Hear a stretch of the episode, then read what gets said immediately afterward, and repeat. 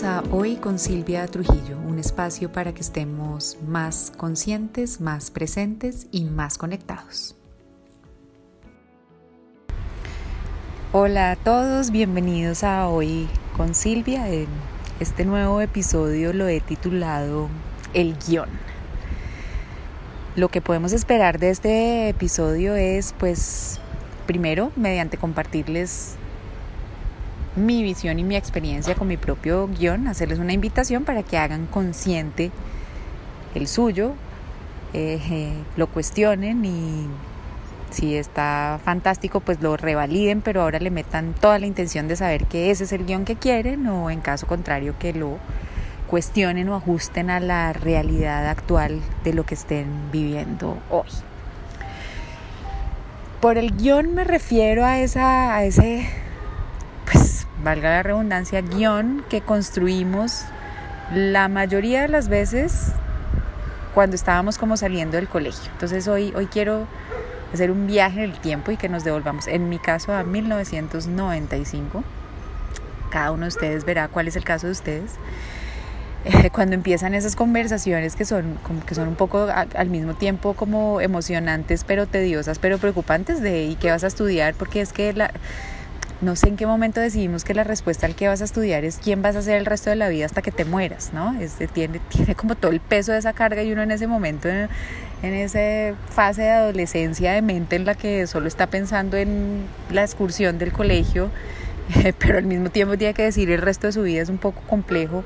y si le metemos como la carga fisiológica y hormonal de la adolescencia, pues 10 veces peor, o sea, resultados nefastos garantizados, pero sin embargo, eso es lo que hacemos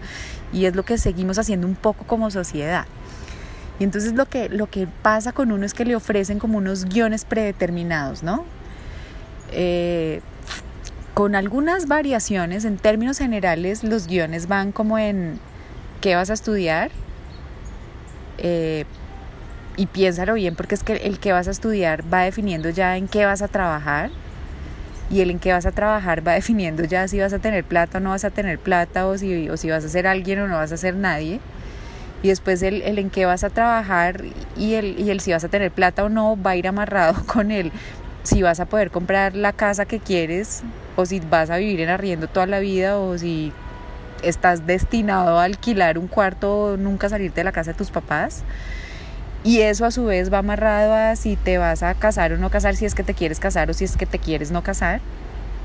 Y esa anterior va ligada a si vas a tener hijos o no vas a tener hijos, o todavía no va a tener hijos, o no va a tener hijos después de que haga maestría, doctorado y tenga multinacional, pues porque quiero aprovechar mi juventud y mi matrimonio. Y una cantidad de cosas que uno las, que hoy, por lo menos yo las miro y digo, tan absurdo que uno a los 17 o 18 esté definiendo cuándo va a tener hijos si es que al final en algún momento uno llega a, si al final en algún momento esa decisión llega a estar en manos de uno. Pero bueno, en fin, lo hacemos. Y ahí, como les digo, hay variaciones de perro o no perro, gato o no gato, Bogotá o no Bogotá, eh, otra ciudad o ciudad en el mar o, algo super play o algo nada más play y ese es un estilo de guion, pero también está el estilo de guion del, del rebelde, ¿no? De voy a estudiar artes o algo así bien de mente y entonces, pero estoy segura que ese guion también, eh, más mamerto, también tenía sus, sus sus, sus, propias implicaciones, ¿no? Es ahí pues ni de riesgos me caso porque pues dejo de ser tan chiviloco o, o lo que sea. El fin, el tipo de guion no es lo que importa, el hecho es que todos en ese momento, o la gran mayoría de nosotros, nos vemos enfrentados a escoger un guion cuando estamos adolescentes, eh, pensando en cosas que no tienen nada que ver, pero al mismo tiempo estamos definiendo la totalidad de nuestra vida y eso, eso viéndolo hoy desde acá a los 42 lo veo un poco de mente. En fin, pero lo hacemos. Entonces yo también creé ese guion. El mío venía un poco de, del guion de estar graduándome de las Pachas, que venía con, una etiqueta adicional de exigencia que era, que era sacar un super ICFES para poder entrar a una super universidad que los que vivimos en Colombia o en Bogotá sabemos que las opciones estaban bastante reducidas. Y oh sorpresa, mi promoción tuvo unos ICFES nefastos. Y me acuerdo todavía mucho en un lugar que se llamaba el patio de meditación, que, que las pachunas que oigan esto se remontarán inmediatamente en su mente a ese lugar tan maravilloso, eh, regañándonos por el ICFES, me acabo de acordar de eso. En fin, y, venía toda esa carga entonces del ICFES o no el ICFES o entonces vuelvo a hacer el ICFES para poder, porque es que de verdad nos determinaba la vida entera. Eh, entonces mi guion venía de ahí, de, de qué, qué ICFES, qué universidad. Ya en ese momento se empezaba a hablar de las especializaciones y las maestrías. Entonces fue, pucha, métale una más al guion porque ya no era suficiente solo graduarse de la carrera, sino tocaba hacer una maestría para entrar a la multinacional, en mi caso mi guion incluía multinacional sin duda porque, porque tocaba y porque era lo que se necesitaba para tener la plata que tocaba para lo que yo quería y entonces mi guion exigía maestría, entonces piense obviamente también en las implicaciones financieras, económicas y de tiempo de eso.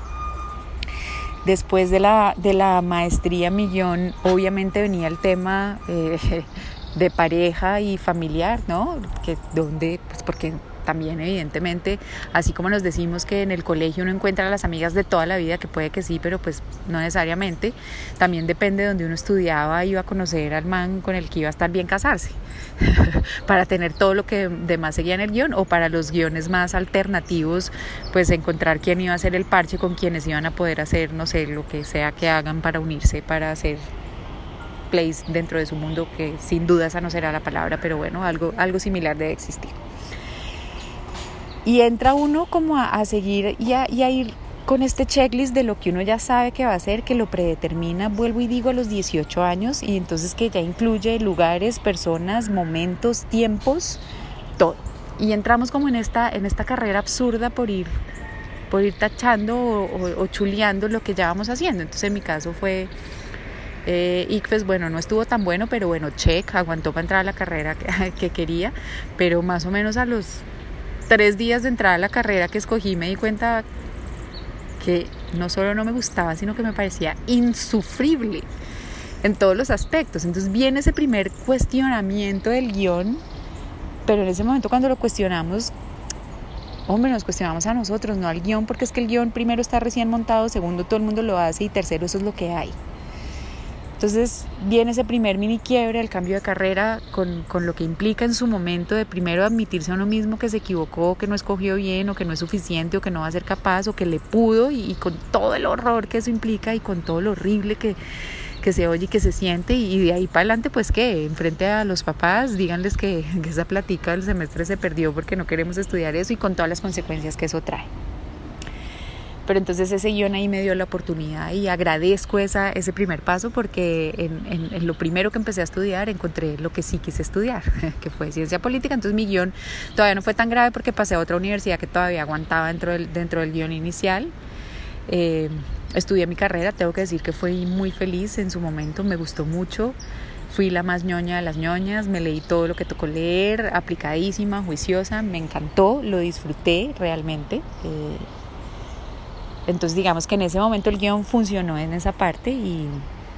y después tuvo, como digo yo, un, bono adicional porque pues seguía la maestría, pero por haber sido tan ñoña y tan juiciosa y tan todo, me gané una beca para la maestría, entonces digamos que ahí me puse doble estrellita dentro del guion, ¿no?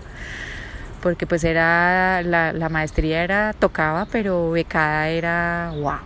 ¿no? Entonces me fui a estudiar becada a España y seguí con el guion y en paralelo pues venía el guion del novio y el matrimonio y me casé y viene un quiebre ya ahí sí más fuerte y es me separé. Me separé con 30 años, con un bebé de 8 meses y ahí sí digamos que el, que el ruido del quiebre retumbó un poco más que el de la equivocada de la universidad, ¿no? Y viene nuevamente, como les digo, el cuestionamiento a mí en lugar del cuestionamiento al guion. Entonces la primera reflexión que quiero dejarles acá es si a ustedes también les pasó lo mismo. Si en algún quiebre o, antes o ahorita eh, tienden a cuestionarse primero ustedes, a darse palo a ustedes y a criticarse a ustedes en vez de cuestionar el guion. Entonces eh, yo en ese gran golpe aunque primero me, me di palo a mí, evidentemente, y pensé que había algo en mí, gracias a atreverme a vivir esa larga oscura del alma, como dicen en ese momento, de, atreverme a, no ni, ni solo culpar al otro, ni a la sociedad, ni al mundo, ni solo culparme a mí, sino de tratar de ver con perspectiva qué había detrás de esto tan horrible que estaba pasando, de asumir mi propia responsabilidad y, de revisarme, empecé a darme cuenta que también lo que se pudiera cuestionar al guion y no solo a uno. Y eso les digo que ha sido maravilloso en mi vida en adelante. Entonces aquí la invitación no es a quitarse la responsabilidad total de, ah, porque el problema fue el guion y cogí el guion que no era. No, no es eso. Es simplemente que entendamos que no todos los guiones son para todos, ¿no? Y que así como había el guion multinacional o el guion artista o el guion deportista, no, se me ocurre ninguno otro ahorita, eh, puede haber guiones paralelos y uno puede crear su propio guion cogiendo un poquito de cada uno de los anteriores o de otros nuevos, que fue lo que me empezó a pasar a mí en ese momento porque en ese quiebre descubrí dentro de mi proceso de no saber qué hacer conmigo y con mi alma, un mundo paralelo maravilloso que no sabía que existía, que era el mundo del yoga y de la meditación. Y literal les estaba hablando, es como si me estuvieran hablando de que había un nuevo planeta con una nueva forma de vida, o sea, entré a un mundo que no era comparable nada con nada con lo que yo estaba viviendo y con eso no quiero decir que necesariamente sea mejor, simplemente quiero decir que entré a un mundo diferente, que se abrieron nuevas posibilidades y nuevas eh, dimensiones que yo no creía posibles. Entonces aquí también la invitación es cuando nos permitimos ver que hay otras cosas más allá de lo que preestablecimos en el guion, no estamos perdiendo, podemos estar ganando, porque no se trata de que sea o uno o el otro, sino que pueden ser un poquito las dos. Y en esa me demoré mucho yo, porque aquí les confieso que entré como a vivir una, y uso este término con todo el respeto que merece, como una bipolaridad. O por ponerlo más claro aún, empecé a vivir como dos mundos paralelos, porque por un lado continuaba en el mundo de la multinacional, de, sí, de las, del, del guion ese social corporativo, pero apareció este nuevo guion de hacer yoga y de meditar, que what? Y de autores, libros y de que el fin de semana no era ir al rumbeadero de moda, sino que podía ser irse de, retiro al Chocó a hacer yoga y a meditar. Eh, y entonces empiezan estos dos mundos paralelos que en su momento para mí eran irreconciliables y que si bien cada uno me generaba cosas que me aportaban y chéveres, me empezó a crear una tensión interna de mente porque me sentía súper falsa en cada uno de los mundos eh, cuando estaba en el otro. A ver, les explico un poquito. Empecé, por ejemplo, ahí, fui enamorándome tanto de ese mundo del yoga, de la meditación, de los libros que empecé a leer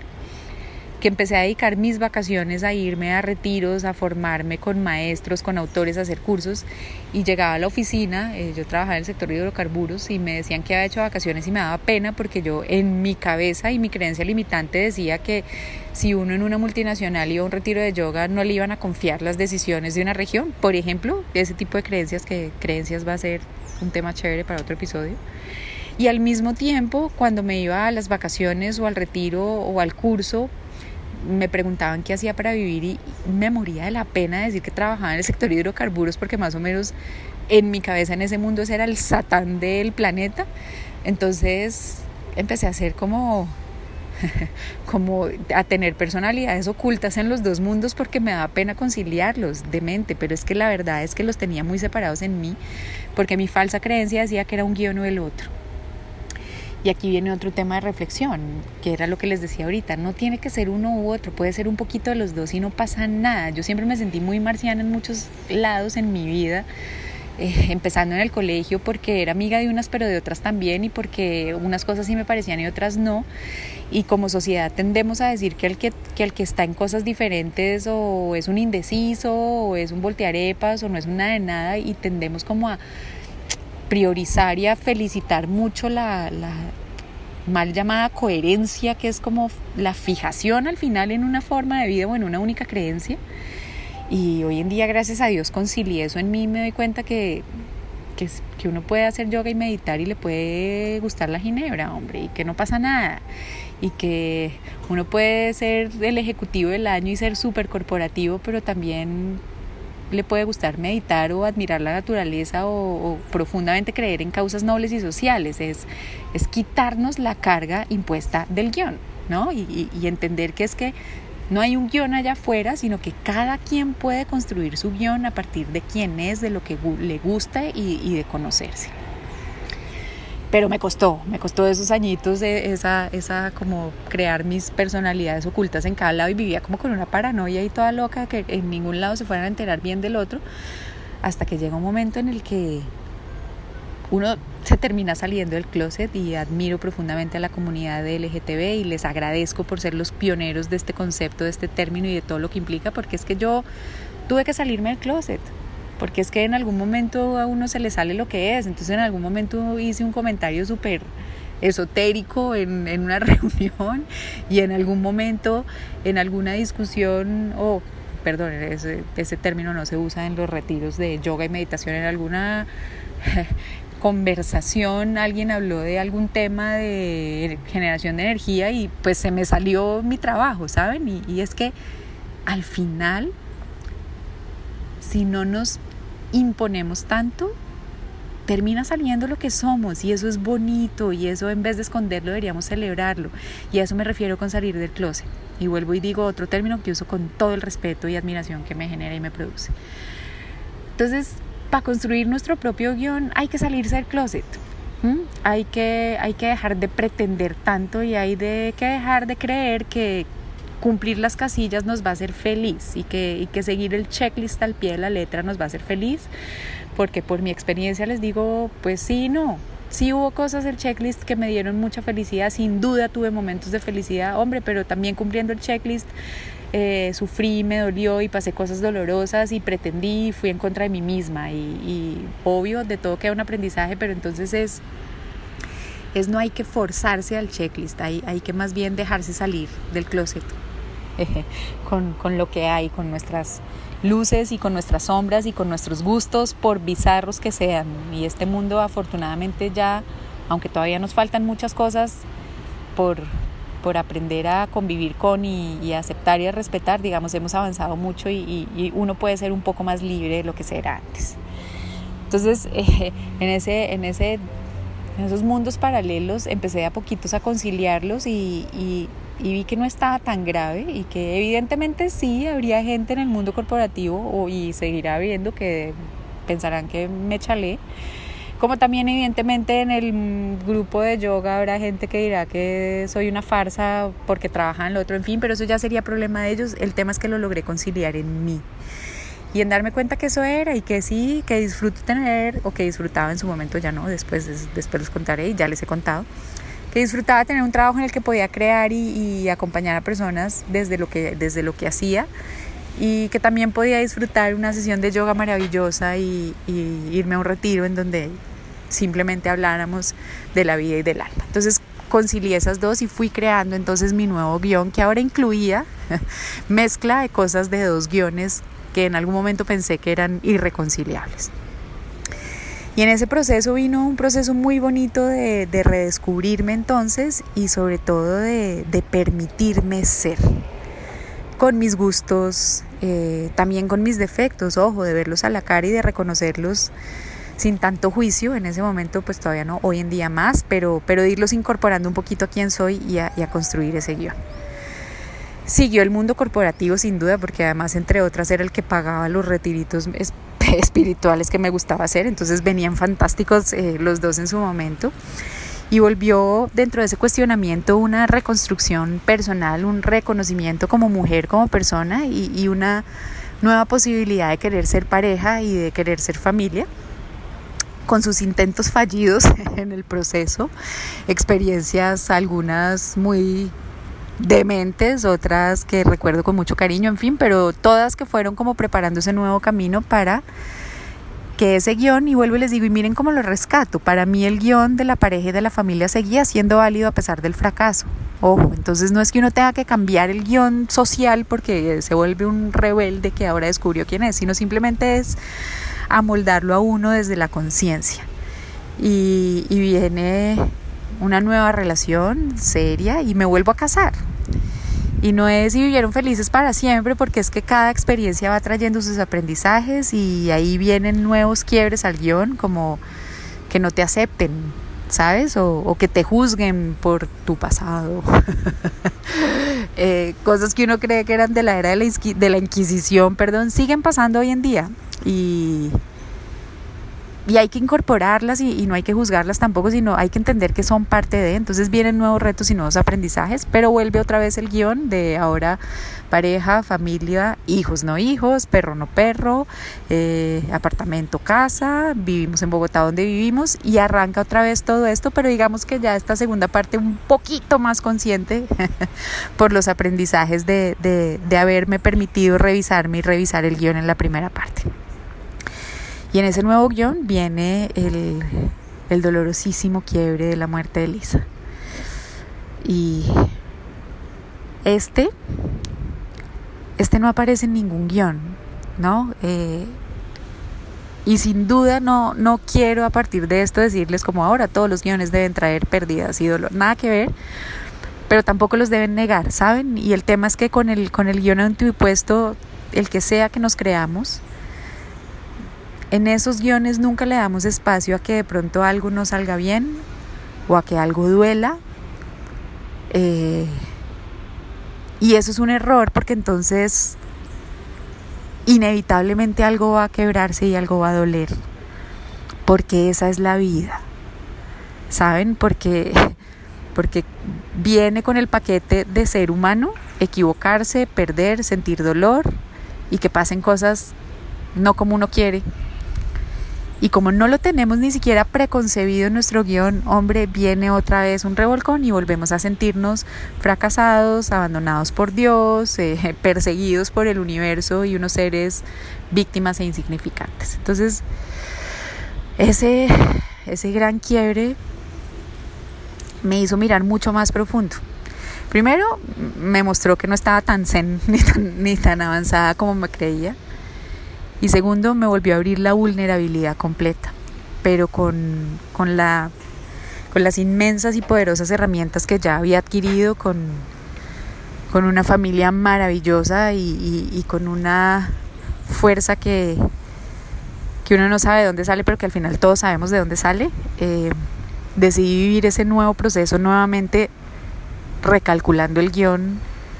Obviamente pasé por cuestionarme a mí nuevamente, pero cuestionarme en nuevas cosas, ¿no? Es decir, es, es mi cuerpo, el problema soy yo, o que está mal, o sí, qué fue lo que hice tan malo que ahora me están castigando por esto, sí, pasa por cuestionarme a mí, por cuestionar a mi pareja, por,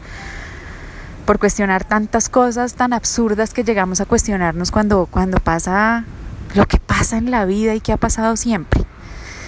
Digamos, la diferencia es que esta vez, gracias a, todo el trabajo previo que había hecho, lo, pude atravesar de manera, digamos, más consciente y, llegó el momento de volver a atravesar esa noche oscura del alma con este dolor tan profundo, eh, que ojalá fuera solo una noche oscura, fueron mil y todavía aparecen de vez en cuando, pero ya sabiendo que, que una vez uno va al infierno en estos términos y sabe que puede volver a salir. Eh, digamos que la llamita de luz de las que les hablaba en el primer capítulo está prendida más grandecita y ahí uno tiene que tomar la decisión de, de aferrarse a ella. Y después de un momento de rendición total y absoluta, después de pelearle a la vida, a Dios, al universo, a todos y de no querer seguir más, eh, en ese momento en que uno atraviesa el, el, infierno de su alma y, se cuestiona y, lo, perdona el término, lo vomita todo, lo saca y saca todo lo que siente, viene inevitablemente como después de llorar mucho un suspiro, un momento de paz y de silencio, de rendición y de entrega. Y en ese momento de paz y de silencio vino el pensamiento de, ¿y ahora quién quiero ser? que sigue en el guion después de esto y, ahí es donde uno se da cuenta que es que el guion lo tiene que seguir escribiendo uno. Y que ya no vale ni el del mundo corporativo ni el de los chivilocos ni el de nadie sino el de uno y ahí es donde uno aprende a escribir su propio guion y ahí es donde uno se vuelve el autor de su vida y, y, y, ese, y ese guion después de esos quiebres, de esos dolores y como les digo, de estos tan profundos, pero, pero después de otros más mundanos que les voy a contar ahorita porque siguen existiendo, viene el gran aprendizaje y era el tema de este episodio de el guion lo creamos cada uno de nosotros y lo creamos cada día. Desempolven ese guion que, que crearon en el colegio o en la universidad o los que maduraron más tardecito, más adelante o los que hasta ahorita lo están creando también se vale. Simplemente es, no crean que es un, un guion impuesto, ni uno ni varios. Segundo, no es inamovible en el tiempo, es un guion que debe estar cambiando y variando como la vida, sus circunstancias y como cada uno de nosotros porque cada día, así no seamos conscientes, nos moldea y nos cambia. Yo, Wayne Dyer, que es un autor y un maestro que tuve que admiré muchísimo, decía es que simplemente la uña le creció un poquito, ya con eso ya todo es diferente, ¿saben? Entonces, revisen ese guion a diario, no, todos los días no tenemos que hacernos preguntas súper profundas, pero sí por lo menos decir, y bueno, ¿y quién quiero ser hoy? Revísenlo, replanteenlo. Si no lo quieren hacer a diario porque es mucho, por lo menos usen de excusa el 31 de diciembre o el cumpleaños o todas esas fechas que al final vienen es a recordarnos, parar un poquito a pensarnos y dejar de vivir tan automático y construyan su guion. Y los invito a uno adicional, eh, creen uno nuevo hoy, sabiendo ahora, con la madurez que espero que tengan, que no va a ser el que van a imponer de aquí a que se mueran y sin necesidad de escribirlos para no ponerlos dramáticos, eh, dejen espacios abiertos entre, en ese nuevo guion para posibles errores y para posibles dolores. Si no los quieren escribir, por lo menos hoy en día conciencia sepan que son parte de la vida y que no va a ser culpa de ustedes, ni que va a decir que hay nada mal en ustedes, sino simplemente que es la vida pasando, pero que sí van a ser invitaciones para que se revisen se cuestionen y escriban un nuevo guion. En ese camino voy yo escribiendo este, este nuevo guion y estar aquí con ustedes, por ejemplo, el resultado de permitirme cuestionar ese guion, hacer algo que jamás me imaginé en mi vida, porque me da angustia, porque no sé si va a salir bien, porque no sé si le va a parecer chévere a la gente, en fin, porque mil porqués, pero es parte de mi compromiso con mi nuevo guion con dejarme ser más a mí misma y con vivir nuevas experiencias, aprovechar nuevas oportunidades para cumplir ese propósito y ese para qué que les digo que es generar conexión con otros a raíz de mi propia experiencia para darnos liviandad eh, y esperanza. Como les decía, sigo escribiendo el guion, no es que, no es que la no es que la muerte de Lisa me haya creado un nuevo guion que ese ya es, sigo escribiéndolo todavía, eh, han seguido apareciendo nuevos temas y nuevas cosas por trabajarme, no me volví inmune al dolor ni mucho menos a raíz de lo que me pasó, aunque eso es lo que le dicen a uno y es lo que cree en algún momento. Me siguen doliendo cosas, pero también sigo queriendo cosas, sigo ilusionándome por cosas, eh, sigo soñando cosas. Y ahora las sueño más desde quien soy hoy eh, y más conectada a un propósito y no a un guion preestablecido, entonces voy construyendo mi guion. Los dejo entonces con la invitación a que revisen el de hace años con compasión y con un poco de humor también, y a que replanteen el guion que quieren hoy desde la flexibilidad y sabiendo que no todo va a tener que ser perfecto, ojo, y que aún siendo perfecto todavía puede quedar una sensación de vacío. Mil gracias, para mí ha sido un placer eh, este desahogo de guion, me gustó el tema, espero que les haya gustado a ustedes también, que lo disfruten y que les aporte a ese ratito de presencia, de conciencia y de conexión del día de hoy. Gracias y nos volvemos a ver pronto. Bye.